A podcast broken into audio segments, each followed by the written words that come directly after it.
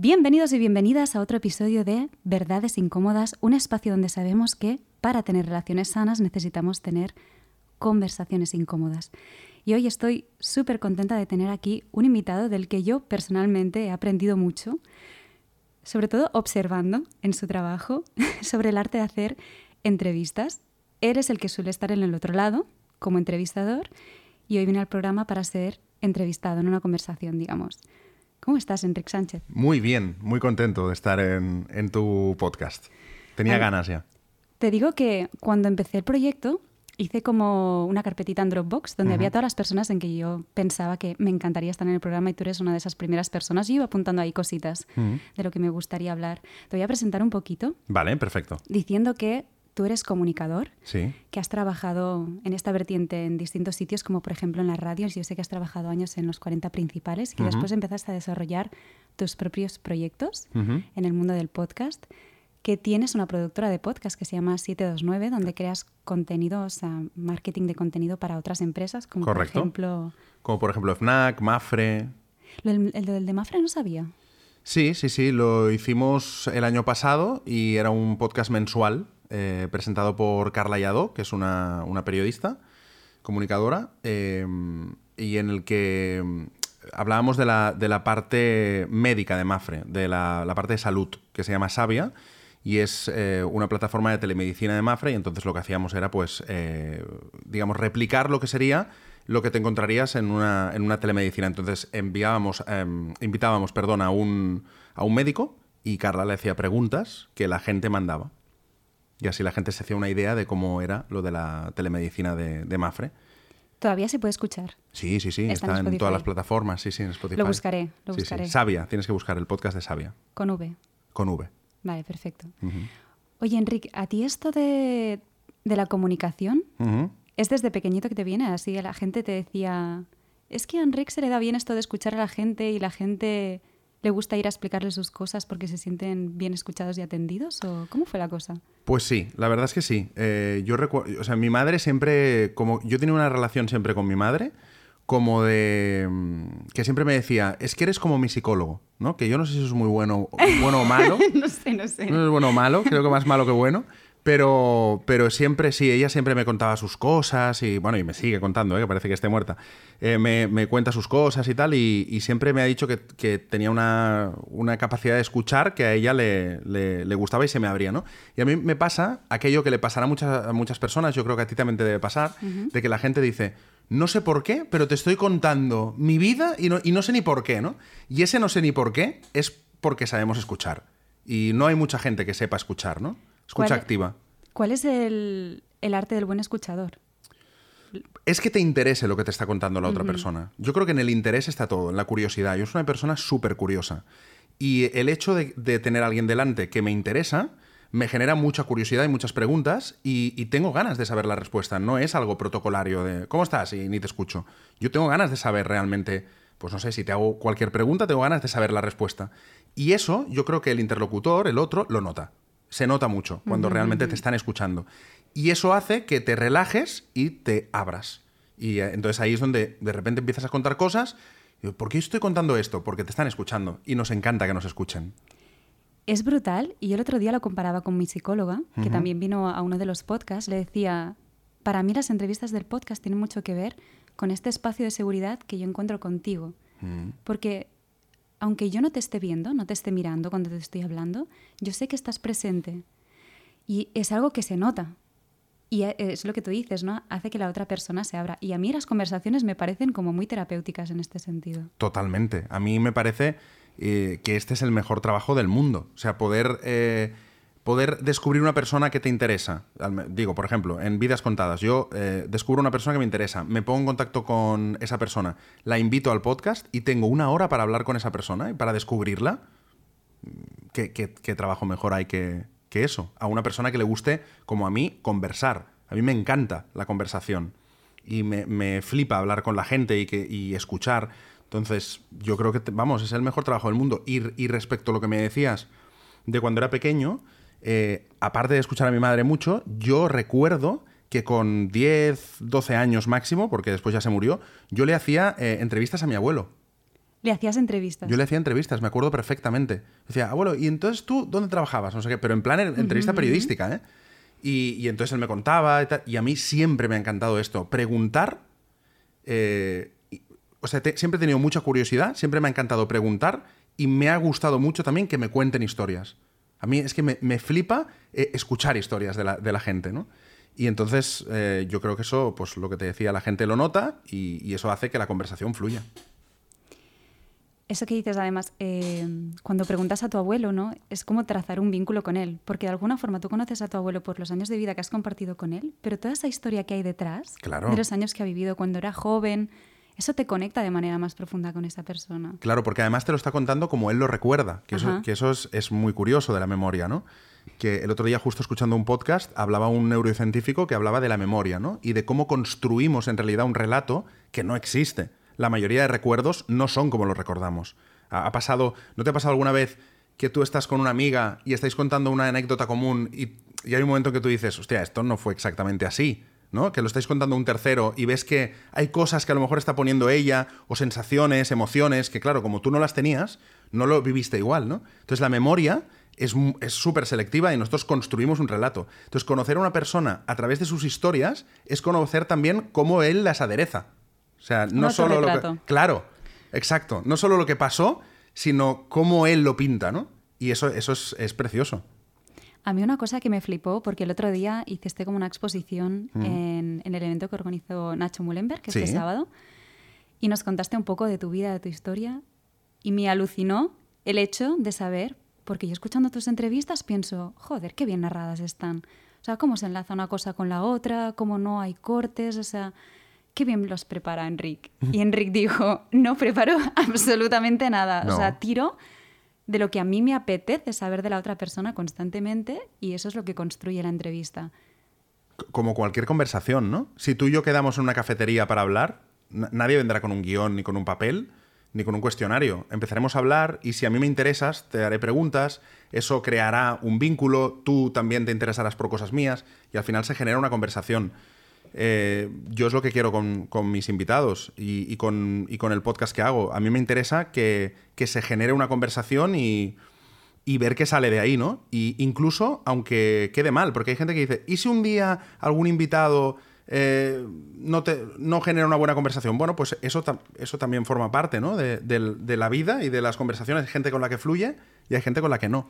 ¿Has tenido alguna vez una entrevista con alguien que digas al hablar con él, ostras, no me cae bien. En plan, no, no estoy ahí. No, eh, no me cae bien, no. Pero sí es verdad que a algunos invitados les he visto un poco el personaje. O sea, el... le, le, he visto el personaje. De decir, hostia, esto lo estás diciendo porque sabes que lo tienes que decir. Esto, o sea, que se les ve un poco el cartón. Eso sí, a alguno, pocos. Pero no caerme bien, no. La porque yo invito a gente que, que a mí me gusta y que me interesa y, hombre, me podría haber encontrado que luego en las distancias cortas, pues no me cayera bien, pero en principio no. No, por suerte no me he encontrado con nadie. Al contrario, gente que he pensado, hostia, cuidado este, que a ver, que es un, igual es un tío serio tal. Y luego la gente en las distancias cortas normalmente es, es bastante amable. Mm. Sin cámaras de por medio, mejor. Bueno, sí. Yo, bueno, la gracia también del podcast, y eso también os lo decía el otro día en el evento, la gracia es que se genera una intimidad con esto uh -huh. del micro. Hoy, por ejemplo, tú me has dicho, no voy a grabar. No. Y a mí hay un punto en que me tranquiliza. O sea, si, ah, si lo grabas no pasa nada, lo hago igual, pero si no lo grabas, yo sé que se va a generar un clima que es diferente. Estoy muy de acuerdo. Yo creo que de los mejores episodios que he grabado en el podcast han sido los que estaba con el micro en mi casa. Mi casa es mi espacio de seguridad, evidentemente, también. Uh -huh. Y aquí estamos con dos micros. En mi casa teníamos un, un micro solo, entonces sí. también las distancias son un poquito más cortas. Más cortas aún. Y se juega con esta parte de la imaginación que tú también hablabas. El otro día, mira, uno de los próximos episodios que va a salir es con un amigo mío que es director de cine y publicidad. Uh -huh. Y cuando estaba viendo los, el vino a plato, mm, es que los espacios temporales, las líneas temporales no, aquí, no, es, ya, ya, de lo que es... va a venir, de lo que va a sí, ser sí, sí. cuando lo escuchéis. Cuando se estrena Busqué esto. el episodio y él me decía, es que después de grabar el episodio es muy aburrido, mire, ya la gente no se lo va a mirar. La grabación en vídeo. Uh -huh. Me decía, porque tú tienes que pensar que a partir, de, o sea, además de toda la cantidad de estímulos que tenemos a nivel visual, un podcast em, son muchas horas viendo un mismo plano, plano secuencia Claro. de eso que está pasando.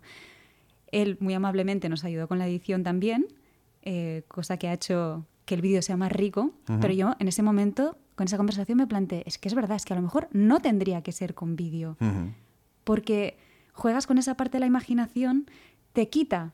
Es como cuando ves un libro ilustrado y a lo mejor tú también has imaginado una cosa y en realidad te. Absolutamente. Y tú puedes jugar. Yo soy muy fan de tu newsletter. Ujú. Gracias. Me gusta muchísimo porque si te- a ti te gusta mucho escuchar historias, eres un gran fabulador también de historias. Y sé que has hecho, has hecho una propuesta ahora en la newsletter, que es una parte que es como de suscripción, Sí, de membresía. que es un audio. Es, un audio. Y estás jugando con sonidos de puerta. y- Sí. Y, es precioso porque dices, no sé dónde está abriendo esta puerta, pero yo me estoy imaginando esto. A lo mejor otra persona se está imaginando otra cosa. Claro. El podcast tiene esta magia. El audio tiene esta magia. El audio tiene esta Sí, magia. el audio tiene esta magia y a mí siempre me ha encantado esa magia, por eso empecé en la radio y, y ahora estoy en la parte, digamos, digital, pero, pero al final tú piensas que alguien, por ejemplo, ahora, ahora alguien que no me conozca, me está poniendo una cara. Y me está poniendo una cara por la voz. Seguramente después irán a buscar a Google para... Claro, pero- seguro, pero, y pero lo- de momento... Y luego se decepcionarán. Pero, pero, pero es verdad que, que- que hay un punto en el que juegas con la, con la imaginación. El, el audio va directo al cerebro. O sea, no- el- el- lo visual eh, es demasiado evidente, ¿no? Pero lo- el audio te deja imaginarte. Y como decías, esto, por ejemplo, de- del audio de la newsletter que he hecho, lo he hecho con toda la intención, ¿no? De decir, estamos en un espacio común en el que todo el mundo va a escuchar lo mismo, pero cada uno lo va a decorar a su manera. Habrá personas que imaginarán un tipo de cafetería, habrá personas que imaginarán un bar, habrá personas que imaginarán una cosa, un club, ¿no? Se- secreto, no, lo- no lo sé. Y a mí esto eh, me gusta, o sea, que no todo sea evidente, que no todo sea igual para todos, sino que haya un punto que lo terminas tú. Yo, yo te doy un hilo, pero, pero tú tiras de ese hilo y lo terminas tú, ¿no? Y, y a mí hacer pruebas con estas cosas me, me gusta mucho. Quizás la evolución lógica del podcast sea jugar más con los sonidos, que pueden ser ambientes o tal, más que la parte de vídeo. Absolutamente. Es que yo, yo no entiendo las modas. De repente uno dijo, voy a hacer vídeo y entonces, ¡wow! Todo el mundo vídeo. Y el otro día os lo decían, yo, yo estoy volviendo en- a los orígenes. El No Tiene Nombre, que es el, el podcast que hago con Nacho, hemos vuelto a solo el audio. Porque es que realmente nos sentimos más cómodos, no tienes que estar pensando en las cámaras. Y justo esto que estás diciendo de que igual la evolución del podcast es eso. Hoy he estado por, por una reunión en, una, en unos hoteles y, y- y haciendo el recorrido, que me estaban haciendo un recorrido por las salas, las habitaciones, tal, y pensaba, claro, ¿cuánta magia tiene, por ejemplo, un hotel para hacer un podcast? ¿No? Tú imagínate jugar con eso, ¿no? Con las habitaciones, con el ascensor, con lo que pasa en recepción, con las diferentes zonas. Entonces yo creo que cada vez más los podcasts van a ir evolucionando a historias. Claro, es que tú, por ejemplo, escuchas un audiolibro, que ahora esto está en auge totalmente, yo creo que este sector va a dispararse en los próximos años. Total. Porque a mí me gusta porque siento que no tengo la, mi vista secuestrada y puedo seguir haciendo cosas en mi vida y estoy escuchando esto. Además, a veces, fíjate, me hace sentirme como más acompañada. Cuando voy por la calle y tal, me da como una sensación de. Mm. Sí, vas de con alguien, ¿no? confort, Sí. Sí. y de seguridad, ¿no? Y no sé por qué te estaba diciendo esto. Estábamos hablando de la evolución del audio y te he dicho lo del hotel. No sé si por ahí. Sí, Te pero me la memoria. Ah, sí, que no tendría ningún sentido hacer un audiolibro en, en vídeo. Pues lo- el podcast es lo Exacto, mismo. exacto. Es que es tal cual eso. ¿Verdad que no tendría sentido ponerle imágenes? No, lo guay es que yo, ese libro, lo que cuenta me lo estoy imaginando de una forma y tú de otra, y estamos soñando, que al final leer también es lo mismo, pero me gusta mucho, por ejemplo, lo que has dicho de la, de la vista secuestrada. Yo creo que cada vez mm, el audio tiene también más sentido porque cada vez somos más multitasking y cada vez nos gusta más poder escuchar o leer, entre comillas, algo, pero poder seguir haciendo cosas. Entonces, por eso el audio creo que está en auge y los podcasts están en auge. Porque es que ya, no, ya nos cuesta mucho, ¿no? Concentrarnos en una sola cosa, mirar, ah, yo no sé tú, pero yo, ya mirar una peli de dos horas y pico, A mí me cuesta ya me cuesta muchísimo, Sí, sí, ¿eh? total. La última de Avatar, que eran tres horazas. Sí, sí. y que Yo soy muy inquieta. yo el otro día fui a ver Babylon, esta de Margot Robbie y Brad Pitt, sobre el... Bah, flojita. Ah, bueno. el director de La La Land y es sobre el cine de los años de, de, de 1920 por ahí. Y a mí se me hizo eterna. Son tres horas diez, se me hizo eterna. eterna. Tres horas diez, madre Sí, mía. se me hizo eterna. Entonces te das cuenta de que, de que el audio tiene esa posibilidad de poder combinarlo con hacer otras cosas. Y por eso creo que está tan en auge el audio. En esa habitación de hotel, o en ese hotel que te imaginas. ¿tú re- eh, reproducirías los sonidos? Por ejemplo, la campanilla de recepción, Claro, los pasos, las claro. puertas de esas habitaciones, la gente como pasando la mano por encima de las sábanas. Claro, tú imagínate, todo eso te, te nutre, ¿no? El, el- te nutriría el podcast. Puedes hacer una entrevista, pero solo el hecho de entrar, coger el ascensor, ir a la planta, no sé qué, abrir la habitación, ya, ya te, te pone en otro sitio, ¿no? Y cada uno se imaginará, se imaginará un tipo de hotel. Uno se lo imaginará, pues a mí me gustan, ¿no? Tipo oscurito, así luz tenue, jazz, no sé qué. Y otro se imaginará un hotel muy moderno y otro... Y, y es, esa es la gracia, que tú estás haciendo una cosa, pero está, a la vez estás haciendo miles, tantas como gente te escucha. Ya os veo de aquí unos días, aquí que estamos en el estudio de... que tienen, bueno... Sí, sí, en Villacebra. En Villacebra. Eh, ¿No era Cebra Enter- Entertainment? Sí, Villa- no, es Villacebra Entertainment. Ah, wow. Oh, Pues wow. aquí, de aquí a unos días, aquí hay una pared blanca a nuestro lado. Yo creo que van a poner como, ¿sabes la gente esa que se dedica a hacer como los audios de las películas? Sí, Foley, ¿no? ¿Se llama? Se llama Foley, no sabía, Sí, no Foley. sabía. Pero que es un arte maravilloso. Es brutal eso. Pues aquí podéis tener una colección de para ir nutriendo. Claro. Eso sería sí, muy sí. divertido. Los, los cocos con los que se hace el caballo. El agua para el dejarla agua, caer. Claro, la arena, tal. Sí, sí. Eso es Foley. Se llama. A mí me encanta eso, ¿eh? A mí me- también me, flipa. me flipa un montón. Sí, sí. Hay vídeos muy chulos en YouTube de Foley, ¿eh? Lo sé, lo sé. Y además es que si tienen una, una secuencia, dale, de un minuto, tienen todo encima de la mesa, pueden ir cortando, ¿no? Pero lo tienen súper estudiado los tempos para ahora toca esto, esto, esto, Sí. esto. O sea, hay un ensayo previo de hacer eso. Es brutal. Es muy chulo. A mí es que todo lo que tiene que ver con el sonido me parece tan guay. O sea, a- el doblaje, por ejemplo, es ¿no? espectacular el doblaje. Yo, me- o sea, estaría horas viendo a, a actores de doblaje. Eh, he tenido la suerte, por ejemplo, de en un podcast eh, A Luis tuvimos a Luis Posada sí. con historias de Hollywood. Y claro, evidentemente en los primeros yo me quedaba, ¿no? A verlo. Es que, es que, es, es que, es que alucinaba de cómo lo hace, de la voz, de cómo, de cómo pone ca- el tono, la- cada cadencia, cada... Me parece un arte y, y todo lo que tiene que ver con sonido a mí me, me vuelve loco. A mí también. Mira que yo estudié en Estudios Polford, eh, con Luis Posada también. Y una cosa que... mm, Porque claro, es una técnica, es una práctica y después está la parte de actoraje, ¿no? Claro. Tienes que conectar con el personaje.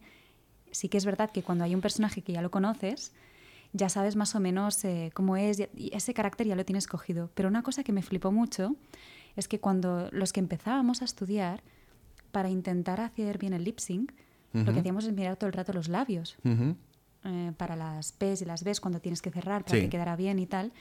Y ellos nos decían, es que llega un momento en que lo más importante no son los labios, tienes que mirar a los ojos del personaje, Mm. porque eso es lo que te va a guiar. Claro. Y porque ahí es como ves el alma, o sea, la emoción se le, le- eh, Es la en los captas ojos, ahí, claro. es en los ojos. Y llegar a poder hacer eso se notaba un montón. Hacíamos una prueba cuando estabas mirando los labios o cuando estabas mirando los ojos y aunque el lip sync no estuviera perfecto, la emoción eh, que transmitías eh, Era mucho más real. Era mucho más real, exactamente. De hecho, si tú te fijas en, en películas, tú, tú estás mirando los ojos. Claro, tú no le miras la boca a la gente cuando habla. Tú miras a los ojos. Sí. Entonces tú estás mirando a los ojos. Y si te fijas, si miras la boca, eh, nunca está muy bien. O sea, hay veces que está fatal, de hecho. O sea, tú, eh, que ni no cuadra nada. Pero claro, es que estás mirándole a los ojos. ¿Tú eres de ver versión original o doblaje? Doblaje. ¿Te gusta el doblaje? Me encanta el doblaje. Es que yo veo, mucha gente es como, no, pero es que es mejor. Digo, ya, ya, sí, puede ser Mm. Mejor, pero que a mí me gusta mucho escucharlo en, en- Me gusta las voces, además los conozco. Eh, este es, no sé quién, este tal. Me encanta, me encanta. Yo soy muy, muy, muy pro doblaje. Doblajes de Netflix también, porque mira que hay algunos que son un poco No, malos. ¿eh? no. de, de películas Doblajes buenos, de, doblajes buenos, sí, sí. De actores de doblaje reconocidos que ya... Sí, sí, sí. Si la sonoridad de, su voz, de la voz la conoces. ¿no? Claro, y, y ya va con el actor, ¿no? Tú ves a Morgan Freeman y eh, ya estás viendo al actor, de- o sea, ya estás oyendo Sí, esa voz, ¿no? De hecho, es muy divertido porque Robert De Niro, todo el mundo lo imita de abogado, pero claro, es, el, es que este es el actor de doblaje, o sea, Robert De Niro nunca dijo abogado. O ¿Qué sea, es el actor de doblaje. Bueno, pues lo diría en inglés, ¿no? Eh, lawyer, ¿no? ¿Será? O- Pero claro, lo, lo dijo en, en- en inglés. Y, y- y ahora, cuando alguien imita a Robert De Niro, Claro, en realidad lo que está imitando es al actor de doblaje. Y eso es, me parece muy curioso. A mí me gusta mucho el doblaje. Y, yo miro, lo consumo todo en, español, en, catalán, en, la lengua que sea, pero doblado. Mm. A mí me gusta un poco de mix. Y fíjate que a veces me vuelvo a ver pelis. Primero me las miro en banda, o sea, en versión original y después dobladas. Eh, por eso del sonido, precisamente. ¿Y, qué te gusta más? Ah, es que porque también es verdad que el actor, ¿no? Es, la esencia del actor está en el idioma original, ¿no? Exacto. Yo tiro más por el idioma original. Mm. Las chinas me cuestan un poco más. Hombre, me hace mucha gracia. Eh, por ejemplo, las coreanas y las chinas es muy curioso porque su manera de decir las cosas siempre es mucho más exagerada. Y ahí hay un trabajo doble. Porque el inglés, la sonoridad la conoces. Pero, por ejemplo, tú dirías aquí, oye, ¿puedes ir a abrir la puerta así con este tal? Y sería, la, la, la cantarella, ¿sabes? claro. La manera de cantar la voz es súper distinto. Ya. Y, y, es muy curioso ver el cambio. Claro. Eso me flipa bastante. Hombre, tiene que ser difícil, ¿eh? Doblar a un chino, ahora que lo dices. El inglés, por ejemplo, es más cortito. Hay muchas cosas en, en, en, español que tú tienes que hacer más cortas eh, cuando se hace la traducción porque lo que la traducción en español sería mucho más larga y no cabe. Claro. Pues en, en, chino y en coreano pasa un poco similar también. A mí me flipa el trabajo de, de, los que hacen eso, ¿no? De los que adaptan un guion para el doblaje, porque tiene que ser dificilísimo encontrar que no cambies el sentido, pero que encuentres la palabra que sea igual de corta. Hostia, me parece un, un arte también, ¿eh? El que hace, el que adaptación, ¿no? Se debe llamar eso, traducción y adaptación. Me parece complicadísimo. Sí, yo no, no tengo experiencia ni, pero sí, sí. Los que trabajan en eso es un trabajado. Sí, sí. Oye, volviendo al podcast. Sí. Em, el otro día enviaste un audio también en el que diste unos tips que me parecieron súper interesantes y creo que vas a sacar un curso de podcast, vamos a decir, dentro de poco, por petición de la gente que quería... Eh, hay, el podcast ahora es una moda, todo el mundo haría un podcast. Total. Y una cosa que tú decías es como, hagamos este curso y a lo mejor te das cuenta Mm, de que no quieres hacer un podcast o que quieres enfocarlo de una manera, o sea, un podcast de alguna forma puedes planteártelo, planteártelo de muchas maneras, como una cosa personal de un proyecto, pero si quieres enfocarlo a tu marca, por ejemplo, a dar visibilidad a tu marca, que eso tenga un sentido, ¿no? Totalmente. Y me, he vuelto a ir por las ramas, pero... yo si quieres ya te recojo la pregunta y ya la, ya la termino yo. Venga. Sí, eh, para mí sería un triunfo que alguien que hiciera el curso también pudiera decir, vale, he hecho el curso para decidir que no quiero un podcast. O sea, no, todo tiene que ser, creo que en la formación no todo tiene que ser para utilizarlo. A veces es, hostia, me he formado, ahora sabría cómo hacerlo, pero igual ahora me doy cuenta de que a lo mejor a mí no me gusta comunicar en, audio, ¿no? O, necesito otra cosa, o no me apetece, lo que sea. Entonces, el curso está hecho para gente, hombre, en principio que quieran hacer un podcast o que tengan uno y le quieran y lo quieran profesionalizar o, quieran entender otro tipo de, técnicas, pero también está hecho para gente que no tenga ni idea y diga, bueno, voy a probar a ver si esto del podcast me gusta. Y, si no te gusta, pues te he ahorrado el estarte planteando si te gusta o no, el hacerlo y equivocarte, el después darte cuenta de que no, el volverlo a intentar, el... y al final eso es tiempo que, bueno, haciendo el curso, pues ya está, te lo ahorras, sabrás si te gusta, si no, si tiene una estrategia en tu marca o no la tiene. Porque yo creo que si lo haces desde un punto de vista de para dar voz a tu negocio, creo que tiene que haber una estrategia. Y es, y es creo, la diferenciación principal de mi curso a, muchos cursos que he visto de podcast, ¿no? Que, ¿En qué sentido? Pues que vamos a empezar antes del podcast. Yo, yo la estrategia. Claro. Es por qué, desde dónde haces un podcast, por qué lo haces, con qué sentido, cuál es tu audiencia potencial, a dónde quieres llegar, cuáles son los objetivos. Eso es lo más importante en realidad. Lo otro es técnica y también lo vamos a, enseñar. Pero si no sabes todo esto, si no te autoconoces también y, sabes por qué estás haciendo un podcast, no tiene ningún sentido hacerlo, porque es una estrategia al final, como todo. Es que tú hablabas, creo que hay mucha gente que se pregunta y, y quiere asegurarse, ¿no? De, primero, esto tendrá sentido y después, ¿qué puedo hacer para que esto crezca y tenga cada vez más audiencia? Es lo que se pregunta la gente. El otro día tú también enviaste un audio eh, hablando un poco de esto, hablabas mucho del feeling, mm. porque realmente yo antes escuchaba, voy a nombrarlo, para Jean Lufis y da Viura, de Cataluña Radio. me, encanta, me encanta. Él es, un gran comunicador también. Em, pero sí que yo que también he participado en algunos, está muy preparado. Y hay un momento en que ahora siento que me tira mucho más estas conversaciones que son, vale, quizás hablamos de este tema, pero son muy improvisadas. Se nota que es la conversación real. Sí, como si estuviéramos sin micro, tomando ¿no? un café. Sí, O exacto. una cerveza o lo que sea. estaríamos hablando exactamente igual. Creo que eso es lo que engancha a la gente. Por eso decía en el audio que es muy importante mm, el audio, que suene bien, hay, hay muchas cosas, pero también es muy importante, y eso también hay que tenerlo en cuenta, que el feeling con las personas. O sea, yo no podría hacer un podcast con una persona que me caiga mal. Es que no podría. Pero igual que no podría hacer nada con una persona que me caiga mal, ¿no? Tú no puedes, eh, no sé, construir algo con alguien que no te cae bien, al menos yo. Entonces es importante también porque hay gente que a lo mejor, imagínate, ¿no? Pues voy a hacer esto con alguien del departamento de marketing de mi empresa. Hostia, pues que te caiga bien y que os llevéis bien, porque, porque primero tendrás que grabar cada semana y eso pues te va a hacer estar con esa persona y después se nota mucho cuando hay feeling y cuando no hay feeling. Más cuando es solo en audio, porque al final la voz y, y el ritmo y, y cómo se da la conversación dice mucho. Entonces, mucha gente, por ejemplo, el secreto de no tiene nombre. Bueno, pues el secreto de no tiene nombre principalmente es que Nacho y yo somos muy amigos. Pero cuando nació No tiene nombre, que estabais tres personas, Sí. que estaba Ana Albiol también, ¿esa estrategia de la que hablas la teníais? ¿O, o no? ¿O simplemente fue vamos a reunirnos a hacer esto porque nos apetece y después ha nacido todo lo demás?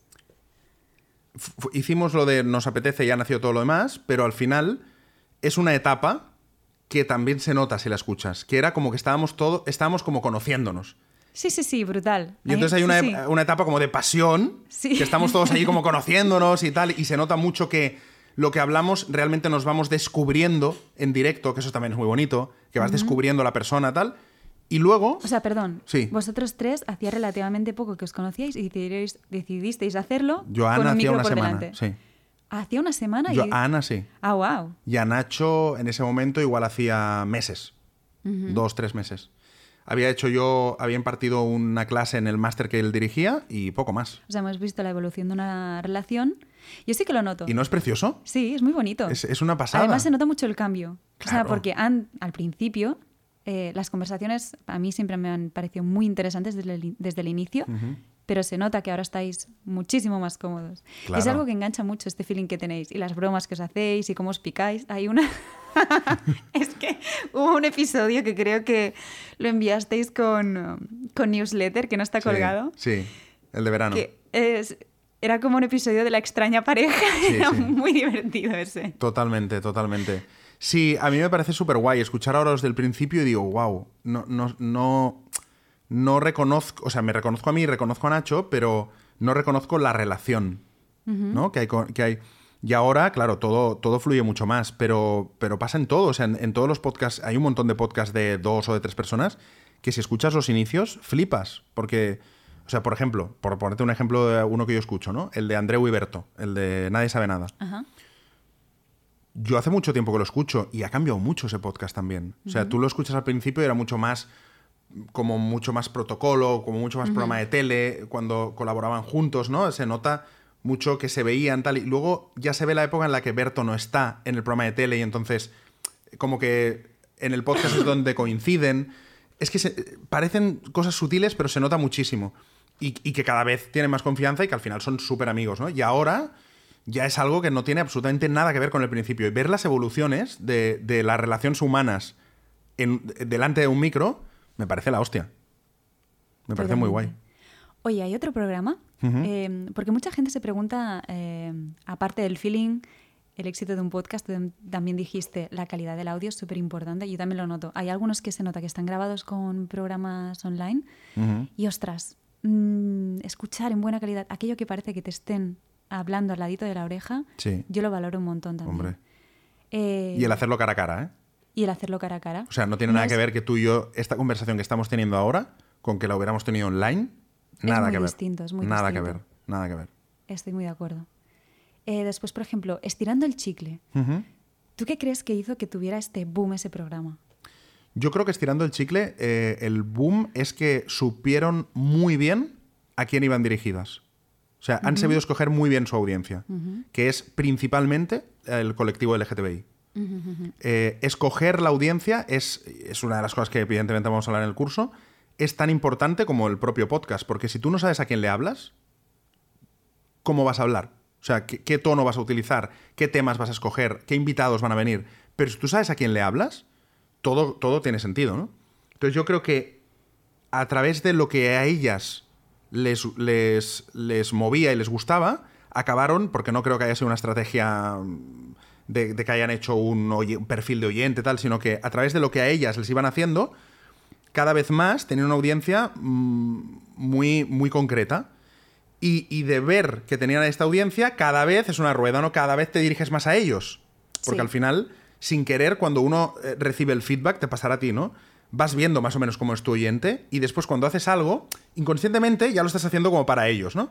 Y se fueron creando como esa comunidad y yo creo que eso fue lo que les, les catapultó al éxito porque tenían tan claro a quién iban y esa gente era tan fan que, Sí. que se hizo un se hizo una bueno pues se, se hizo un, un éxito Yo creo que sí, ese target concretamente Ujú. es uno que tiene mucho push ahora. Yo uno de los episodios que he notado que más gente me ha dado feedback y todo eso, uno que grabamos, creo que es dos atrás, es diu El meu nom és clítoris, que es a partir de un proyecto que habla sobre el clítoris, vale que es un libro y un corto de animación, en el que yo puse como mi voz en off. Pues bueno, ha sido brutal. Y, y es por la temática de la que habla. Claro. Habla de sexualidad, eh, habla de empoderamiento, habla... Bueno, y yo me planteé, porque por ejemplo este podcast empezó llamándose Verdades Incómodas porque era un espacio donde hablar mm, de verdades incómodas que pueden ser tabú a nivel social, con distintos invitados, pero me doy cuenta de que va a muchos sitios distintos. Y se está como definiendo. Y vamos a ver para dónde vamos a ir. Es ma- maravilloso, es fa- fantástico eso, es fantástico. La, la evolución es, es- es muy guay. Yo, Vidas Contadas, empezó como vidas eh, realmente que se cuentan con, con los dedos de una mano, ¿no? Como eh, es el doble sentido de que me la cuentan, pero que son vidas que, que se pueden, con- que vamos, que no hay tantas. Pero al final invito a gente que a lo mejor la vida no es la super hostia, pero hay, pero hay un aprendizaje, ¿no? Entonces cada vez estoy tirando más hacia vidas en las que hay algo que aprender. ¿Qué, qué significaría eso? Bueno, vidas eh, que por la experiencia que ha tenido esa persona, el resto que la escuchamos, aprendemos algo.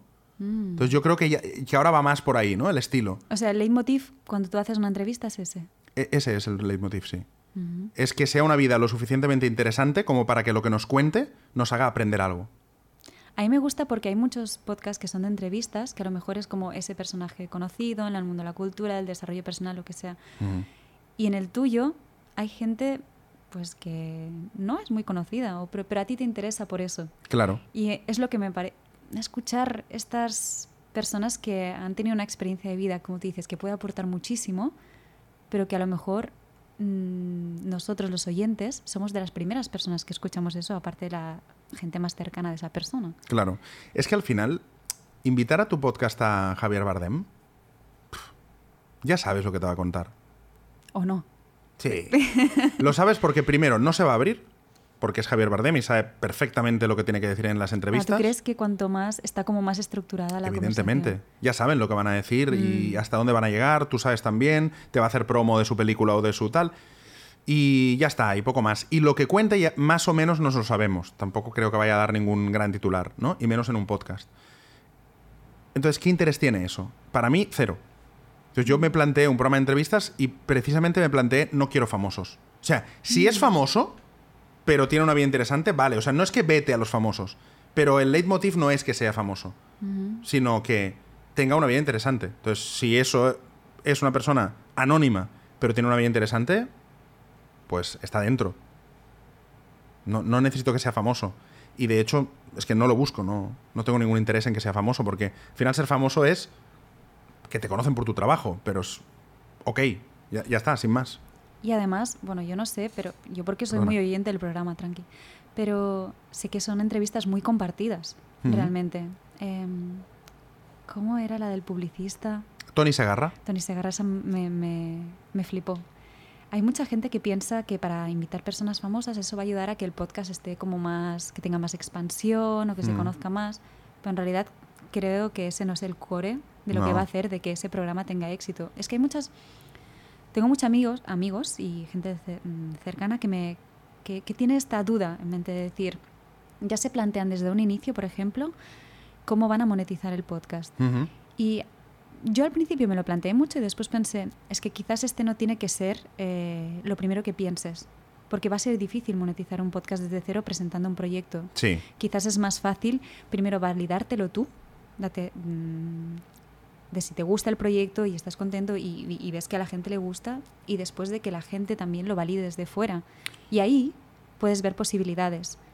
Totalmente. Si vas a hacer un podcast y lo quieres hacer a largo plazo, es mejor que te encante. No, no pienses en el dinero, piensa en que te encante, el- el- eh, porque lo vas a hacer mucho tiempo y probablemente cada semana. Entonces, yo creo que hay que empezar por ahí, porque te guste muchísimo el proyecto. Y si el proyecto te gusta, lo haces de forma honesta, lo haces, eh, o sea, realmente transmites la pasión, va a tener una audiencia y esa audiencia va a acabar haciendo pues que lo puedas monetizar porque te lo compra una plataforma o te lo patrocina una marca o lo que sea, ¿no? Empezar pensando en la monetización en los podcasts para mí es un error. Para mí. Eh, yo, lo, yo lo pienso así y lo he hecho siempre así. No sé si os lo conté el otro día, es que soy Sí. muy pesado. pero, Pero, pero, está bien porque las personas que nos Claro, están no escuchando no, ahí. tienen esa información. Claro, pero yo lo empecé así, o sea, yo empecé a hacer un podcast sin pensar en nada, entonces vino una plataforma, me lo compró. Entonces, al final, yo creo que si tú haces las cosas, intentas hacerlo lo, mejor que puedes, lo que vayas a hacer, es decir, si vas a hacer un podcast, lo que decíamos, pues cúrratelo, que tenga un buen sonido, eh, buenos invitados, y no digo famosos, eh, digo que te interesen, eh, prepáratelo. Si, si realmente lo haces bien, el dinero acabará llegando. Pero como todo en la vida, eh, creo. O sea, cuando uno hace algo bien, acaba por, por gustarle a alguien que, tiene, que lo puede comprar, ¿no? Y si no es así, ¿en qué momento deberíamos quemar ese puente? Bueno, eso depende ya de cada uno, claro, porque hay gente que a lo mejor no lo monetiza, pero le encanta hacerlo. O sea, puede que... al- Yo no sé si tú monetizas el podcast, pero no lo monetizas. Mm. No lo monetizo. De, mo- de momento. lo monetizo, pero no económicamente, se podría decir. Claro, pues ahí voy. Que a lo mejor tú dices, es que a mí esto me nutre, es que a mí me gusta, es que yo conozco gente, tengo una conversación con ellos, tal, y ya me vale. Bueno, pues ok. Entonces, ¿cuándo tienes que quemar puentes? Nunca. Hazlo como hobby siempre. ¿No? Sí, yo, eh, de mom- yo lo he dicho muchas veces, lo que me está aportando este podcast eh, es escuchar el feedback de las otras, co- conocer a todas estas personas con las que me encantaría sentarme, pero que a veces queda un poco raro decir, oye, tomamos un café, pero si dices, oye, te invito a mi podcast, No, no, eso es maravilloso. El otro es la excusa perfecta. superhalagado. Claro, claro. es como tengamos la conversación y grabémosla. Claro. Y me encanta escuchar el, el feedback de la gente después, Mm. lo que esa gente ha pensado, porque quieras o no, aquí estamos tú y yo, y a las otras personas no las vemos, pero sí que yo siento una parte que como los que los tengo presentes. Sí, no los vemos, pero sabemos que están. Bueno, eso, eso pasa, ¿eh? Eso tiene un nombre. O sea, no, no ¿Ah, recuerdo... Sí. El egregor de- del podcast. No, no, no, no. No recuerdo el nombre, pero quiero decir, es un efecto que nos pasa a todos, que sentimos como una tercera persona que es la audiencia. ¿Será como algo del espacio-tiempo, como la de la película Interestelar? Me Es como encanta. ellos Una de mis están- pelis favoritas. Es brutal esa película. Sí. Pues es como que ellos están, pero porque están en un futuro escuchando esto, que es el ahora en realidad. Bueno, ¿quieres que te diga una teoría loca que tengo? Por favor. Yo creo que vivimos al revés. Como la película, ay, ¿cómo se llama esa del Brad Pitt? ¿Sabes? Eh, Benjamin Button. Exactamente. No, pero eso es que él se va haciendo cada vez más joven. Exacto, ¿no? sí. Pero no, no, yo creo que. Yo creo que todo lo hemos vivido ya. Y ahora lo estamos viviendo cronológicamente, pero ya lo hemos visto. O sea, yo, yo creo que por alguna extraña razón, no sé explicarlo científicamente porque es una teoría inventada por mí, pero que cuando nacemos vemos ya la película de nuestra vida. Y luego volvemos y empezamos a vivirla cronológicamente. Y creo que eso es la intuición. Cuando alguien, conoces a alguien y te cae bien o mal, eh, sí, creo que sí, creo que, creo que va por ahí. Eh, compro la teoría. Eh, voy a poner más mística aún. ¿Vale? Voy a sumar ahí. Eh, yo tengo otra y es como que estas líneas temporales están... Yo a veces, eh, la voz esa de la intuición, tengo Sí. la sensación de que es una ayuda del futuro hablándome a mí misma. Me acuerdo un día cuando era pequeña, eh, caminando por Paseo de Gracia, hacia abajo, que para mí Paseo de Gracia es como si fuera un río que te lleva hacia el mar. Esa sensación de la gente, la, de la muchedumbre que baja hacia abajo, ¿no? Es esa sensación que te lleva hacia abajo. Vamos, Me gusta, me gusta, esa- me gusta esta, esta asociación, sí. río de gente. Lo veo, lo veo. Pues me vino como una imagen y me vi como mayor. Y esa que me quedó muy grabada. Y de repente esa imagen, ahora que soy mayor, tiene mucha coherencia con quién soy. Y hace un tiempo me pasó lo mismo viéndome a mí de pequeña, siempre es Paseo de Gracia, no sé por qué, hay un canal ahí o algo. ¡Wow! Y, y me vino una voz de esa, ¿sabes? Cuando estás distraído, esos días que te pones a escuchar podcast o música y simplemente necesitas como procesar cosas, bajas por ahí. Y me vino esa voz de la intuición con una imagen que era yo más mayor. Y me dio una solución a algo que yo necesitaba resolver en ese... Era en plan, ¿qué, qué hago, Mireia? O sea, ¿qué camino tomas? ¿Este o este? este. La sol- la- y tengo la sensación de que son esas yo del pasado, del futuro, em, que vienen... O sea, como si esas líneas temporales, como dice la película de Interestelar, estuvieran conectadas. Y que la voz de la intuición somos nosotros mismos en distintas épocas de nuestra vida. Bueno, se parece mucho. Sí, ¿no? Se parece mucho la teoría, sí. Al final es que de alguna forma ya... Al final el punto común que tiene es que de alguna forma todo está escrito, ¿no? Que, ya, que va a pasar y que simplemente tienes como que de- dejarte fluir. Que yo creo que es la mejor forma de vivir. Eh, yo siempre pienso que cuando algo es fácil es que es. Y cuando no es fácil es que por ahí no es. Entonces yo no, no me esfuerzo mucho en, en luchar cosas que no, en lo que sea, ¿eh? en el terreno que sea, en una pareja, en una amistad, en un proyecto. Si es muy difícil, yo creo que es que no es. La vida te está diciendo, por ahí no. Por ahí no. Es un arte el, esta escucha presente y el soltar. Realmente, cuando ves que no. Bueno, supongo que los que sabemos escuchar, también escuchamos a la vida, ¿no? ¿Eh, sí? Eh, Supongo que debe tener algo de eso, ¿no? De, de que nos gusta tanto escuchar que escuchamos incluso lo que nos decimos, no sé si nuestros yos del futuro o, o lo que sea, pero saber escuchar y, y saber fluir creo que, creo que es una- uno de los secretos de, de la felicidad, sinceramente. Hay una pregunta de uno de tus podcasts que me gustó mucho, te la voy a devolver a ti. Vale. A ver si Eh, la sé. Y la voy a relacionar con, otra cosa. Em, ¿Qué significa para ti Dios o la espiritualidad? Y si crees que este- eso está ligado con la creatividad. Vale, mi pregunta no fue exactamente esta, sino yo pregunté... lo sé, lo sé. claro, yo pregunté, ¿Dios existe? ¿Dios existe? Eh, ¿Dios existe, Henry? Sí. Sí, sí. ¿Cuál es tu concepción de Dios? Mi concepción de Dios es que hay algo que lo une todo. Es como. Dios para mí es como. como la red que lo sostiene todo. Eh, es como. Yo siempre digo, es como si tú le preguntas a una hormiga si existe internet. ¿No? O sea, no le puedes explicar internet a una hormiga, pero existe. Entonces, para mí es un poco eso. Yo sé que existe algo. No te sé explicar qué es, ni cómo es, ni qué forma, ni cómo lo hace, pero yo creo que, y por eso es creer, es fe, que hay algo que lo une todo y que, y que hace como una especie de conciencia universal que hace que, que esto funcione, ¿no? Al final estamos en una roca, ¿En una roca? estamos en una roca Ah, gira- no, ah, girando. una tierra, la tierra, La tierra. decir, vale. Estamos en una, en una roca eh, girando a no sé cuánto, a la vez girando en el sol, a la vez con galaxias que... Todo esto, ¿quién lo ha creado? ¿no? Todo esto, ¿de dónde viene? ¿De dónde nace? Pues algo hay. Lo que no creo es en un señor con barba que está en el cielo con un bastón. No. Esa, esa imagen es más de la iglesia. Claro, esa imagen de la iglesia no, no me la creo. Pero, pero, el- pero sí creo que hay algo que sostiene todo esto. Sí, sí, claro, claro. ¿Y cómo crees que la creatividad está conectada con esto? Pues mira, ahí tengo otra teoría. Venga. Yo tengo la teoría de que las ideas están. Ajá. Las ideas están, como si fuera una nube de ideas. ¿Vale? Y entonces, la creatividad es saber ir y pescar una. Y bajarla. Claro. Me gusta. Yo no creo que se cree desde, desde nosotros, sino que creo que es como una, lo que decía, ¿no? Como una conexión con esa em, conciencia universal en la que, op, op, cojo esta idea y me la bajo. Que Jung llamaría el inconsciente colectivo, por ejemplo. Sí, exacto. Exacto. Yo creo mucho en eso. Em, yo en las conversaciones que tengo en el podcast, eh, hay una cosa que te la quería comentar. En este momento de presencia, yo siempre tengo la sensación de que hay un momento cul- de culminación y que eso tiene que ser, se llega ahí sosteniendo esa conversación, estando muy presente con el otro y llegas a, a una reflexión, a un insight de algo que va más allá de lo que tú quieres y de lo que yo quiero. Pero es como pescar esa idea. Em, bueno, es un poco esto. Y que no es nada fácil estar ahí presente. Yo estoy hablando contigo y hay una parte de mí que está pensando, uy, a Enrique le quiero preguntar esto y esto y esto y esto.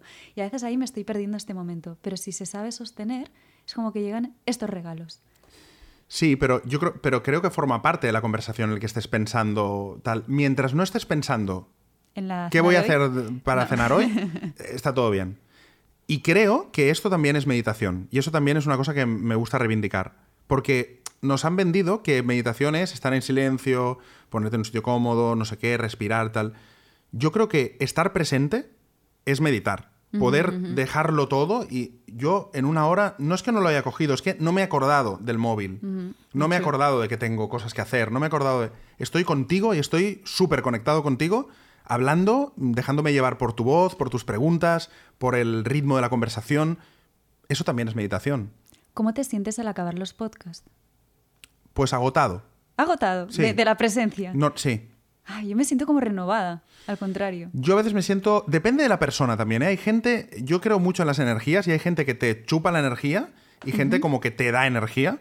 y, y hay veces que yo acabo realmente agotado, como de, de, es- de sostener eso que tú estabas diciendo, que me ha parecido como muy guay, como lo definías. De ese estar sosteniendo todo el rato, acabo cansado.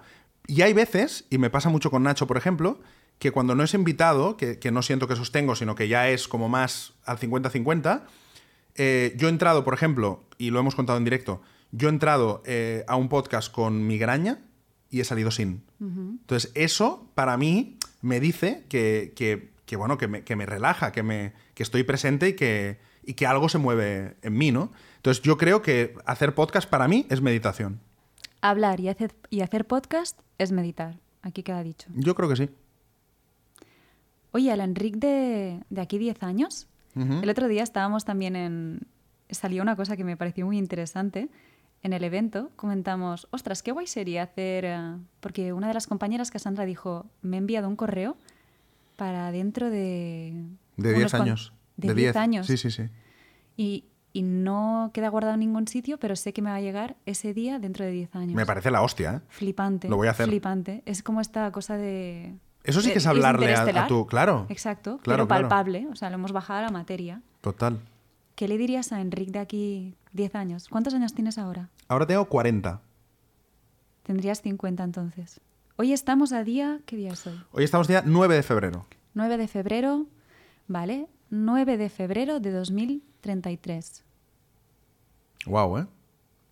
Pensarlo da vértigo, ¿eh? ¿No? Sí. Te lo vas a 33, escuchar ese día.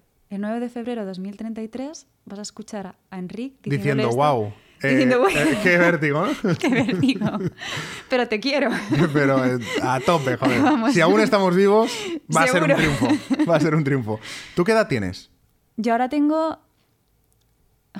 A veces se lo tengo que preguntar a mis amigas. Tengo 32. 32. 32. ¿Y cómo te ves con 42? Me cuesta imaginármelo. Yo a veces me pensaba que no sabía si iba a llegar a, a, a 42. Ahora creo que quizás sí. No sé cómo me veo. ¿A nivel general? Sí. Mm, me veo trabajando en proyectos creativos y me veo viviendo en un sitio que está cerca de la ciudad, pero no en la ciudad. Me veo bastante hippie, la verdad. Creo que he hecho un proceso de, en mi vida de refinamiento en el sentido de que yo era muy hippie, en el sentido de conectada con el cuerpo. Dejé eso, me volví como muy estructurada en muchas cosas, un poco con el toque ese de que cuando llegas a casa te limpias los zapatos. Y creo que a medida que van pasando los años, voy a volver a esa parte más esencia de animal. ¿Y, y crees que si hace 10 años te hubiera preguntado cómo te veías con 32, hubieras acertado? Creo que no. Pero sinceramente, si me hubieras preguntado hace 10 años, yo hubiera dicho, yo no sé si estaré viva con 32 años. Claro, pero no hubieras acertado, porque estás viva. Exactamente. Con lo cual probablemente no aciertes a lo A que harás a los 42. probablemente O sea, te eso acabes de pa' ti y equivocar. pa' mí, pa' los dos, claro, ¿no? Claro, Vale. por eso. Vale, Probablemente Mireia- no acertemos nada. Mireia del futuro, espero que dejes de plancharte el pelo y que te dejes tus rizos. Y por favor, deja de eh, teñírtelo o de ponerte cosas. Las canas son hermosas, déjatelas. Bueno, Pásatelo bien. ya veremos de aquí 10 años Ya lo que opinas. A ver. Muy bien. Pero me has pasado la pregunta, pero tú no has respondido. Sí, porque te, te he hecho, te he hecho La la, pirula, de, notado, la, de he pasa- notado. la de pasártela a ti. Eh, ¿qué, qué me diría esa pregunta? Sí. Mm, perdón, ¿eh? que, que me ponga tan... Pero, ¿qué, ¿qué le digo? ¿Al de ahora, al del futuro o al del futuro a mí? Ah, mira. O sea, ¿cuál es la pregunta? No, ¿tú qué le dirías a la del futuro? Al del futuro. Al del futuro, perdón. A lo mejor me he cambiado de sexo. A lo mejor. No creo. Todo es posible. Eh, yo le diría, desde hoy al del futuro, le diría que espero que sigamos, que sigamos teniendo la libertad para hacer lo que queremos hacer en cada momento. Porque para mí es lo más importante en la vida. Poder hacer lo, lo que quiero en, en cada momento y, y tener libertad de, de elección. Ojalá a los 50 pues siga pudiendo hacer cada día mm, la vida que quiero. Ojalá. Así sea. Así sea. Amén. Amén. Oye, Enric, em, me gustaría hacerte dos últimas preguntas. Hay una que he incorporado hoy, que he pensado, oye, esta pregunta sería divertida, y después una que hacemos a todos los invitados. Pero soy el primero el que estrena la. Esta, la- Eres el primero que vas a tener la pregunta, que no es la que te he dicho antes, Ya, pero ya, ya, es otra. Pero genial, me gusta estrenar una pregunta. Em, de hecho, he copiado la idea de otro podcast, pero me la, me la traigo aquí. Ya, lo dijo Bill Gates. Sí, copia. Copia. Em, ¿Cuál es tu momento mala persona? Aquel momento que dices, hostia, qué cabrón que fui allí. Pero realmente en ese momento dijiste, yo necesito hacer esto, o decir esto lo- o lo que fuera. Y luego te sentiste culpable, pero ya lo habías hecho. Momento mala persona. A ver, yo no- ahora no quiero quedar aquí de tal, pero yo. No. No es, Pero- yo soy muy bueno. No, no, pero es que el- yo tengo un problema, y, ojo porque lo estoy considerando un problema, eh, que es que tengo demasiada empatía. Yo tengo mucha empatía. A los buenos escuchadores creo que nos pasa eso un poco. Pues puede ser. Entonces, a mí me cuesta ser mala persona con las personas. Es decir, yo, por ejemplo, por decirte para que veas que no tal. Pero ¿eh? puede ser un día me comí ese chocolate que la- esa persona tenía Bueno, y pues cuando por- no lo encontraba le dije, ah, pues no sé nada. En plan, Ah. ah, desapareció el chocolate. Ya. no nos vayamos a cosas graves, pues. ya, ya, así ya, ya, como- ya. Eh, ¿Dulantarías? mira, Maldades así no sé si es lo que esperas, pero yo no reciclo una mierda.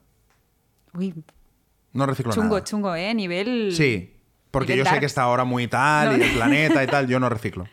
Ok. Este es mi momento mala persona. Gracias por la confesión. No reciclo, lo siento. Creo que hay muchas cuesta. personas que están eh, empatizando contigo ahora mismo. Yo no reciclo siempre tampoco. Me da, me da un poco de palo. Me Intento, cuesta, me da palo, no sé, me siento un poco imbécil porque me da la sensación de que hay cosas mucho más importantes que podría hacer la gente que manda y nosotros ahí como imbéciles, no, ya botellita aquí, no sé qué, y no, no reciclo. Y sé que debería, pero no reciclo. Por ejemplo, si te sirve.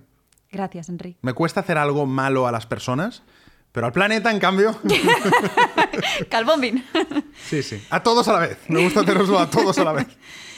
Bueno, pues merci por la confesión. Nada, Ahora sí que placer. viene la última pregunta, que es, ¿qué es para ti una verdad incómoda? Esa es la primera. Y la segunda es, si tuvieras que tener una conversación incómoda con una persona, que puede ser alguien que conoces, un personaje, una persona que existe, pero que te sería muy difícil tener esa conversación, o un personaje ficticio, ¿quién sería y qué le dirías?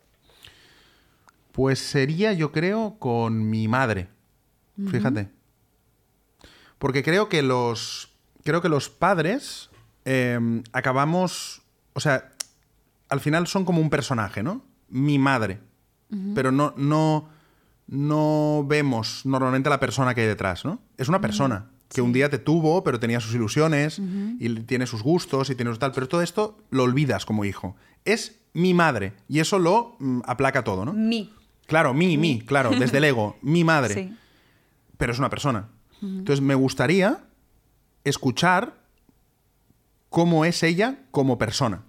Y eso creo que sería incómodo, porque a lo mejor, no lo sé, ¿eh? seguramente no, pero a lo mejor pues cuando me tuvo, pues tuvo que renunciar a sueños, por ejemplo. Y, y eso me gustaría conocer a la persona que hay detrás de mi madre, ¿no? Es-. Me gustaría conocer a, a Esperanza. ¿no? ¿Qué, qué, qué sueños tenía? ¿Qué le gustaría? ¿Qué le ha quedado por hacer? ¿Qué miedos? ¿Qué tal? Porque yo creo que cuando eres padre hablas siempre, nunca acabas de desconectar de soy su padre o soy su madre, ¿no? Conocerla como si fuera una amiga, mm, y, y también a mi padre, me, me gustar, me- sí, me gustaría tener esa conversación, ¿no? Como densa y, y creo que un poco incómoda de dejar de ser hijo y, y poderlo ver con ojos de persona. ¿Tu madre escucha el podcast? ¿Mis podcasts? Sí, todos. O sea, va a escuchar esto. Eh, bueno, esto es tu podcast, Ah, es verdad. claro. Pero se lo enviarás. Se lo mandaré. Sí, se lo mandaré. Gracias por decir esto porque yo justamente hace un par de días, eh, pues en el móvil que tenemos los contactos guardados, tenía mamá, papá, ¿no? Y lo cambié por el nombre que es Montse Parra y Jaime Chaos. Y me da, cada vez que lo tengo que hacer la reflexión, cada vez que le voy a buscar al móvil porque tienes la inercia, Claro. pero estaba pensando junta- justamente en esto. Y pienso en mi madre y cuando me la miro así, siento mucha admiración por ella. Porque Mm. a veces es como que hemos construido nuestra historia a través de ellos y tenemos una imagen de lo que han sido para nosotros. Pero es que ellos tienen muchísima más vida, como lo que decías de tu abuelo, ¿no? Mm. Y es tan bonito eh, conocerlo, Es que- conocer esa parte, porque es- también te estás conociendo a ti con eso, de alguna forma. Absolutamente. Es que poner el no, el, ese, yo tengo mamá y papá, ¿eh? pero poner el nombre del móvil al final es reconocerlos como personas, ¿no? De, sois personas más allá de mi padre o mi madre, ¿no? Y creo que eso nos pasa a cierta edad. A mí me ha pasado a los 40, he hecho esta reflexión, a ti un poco antes, pero creo que a cierta edad uno se da cuenta de... Yo creo que es cuando uno empieza a pensar que podría ser madre o padre y decir, claro, Ah, entonces... mira. Claro, y decir, esa persona me verá a mí como... Y, y yo, en cambio, tengo mis sentimientos y mi tal. Y ahí yo creo que empezamos a empatizar, ¿no? Con, lo- con los padres. Creo que, creo que va por ahí. Muchas gracias, Enrique. Gracias a ti. Me lo he pasado muy bien en este podcast. Mira que le he dicho que cuando llegaba, digo, estoy súper nerviosa, Enrique, ¿Sí? de verdad. he hecho la intro como dos o tres veces. Pero ahora ya está. Ahora ya está. Ya está. Yo también me lo he pasado muy bien. Gracias. Pues me alegro mucho. Eh, hasta aquí el podcast de hoy. Eh, esperamos que os haya sido nutritivo, siempre os lo digo. Em, y a mí personalmente me encanta escucharos cuando nos enviáis mensajes y nos decís qué os ha parecido.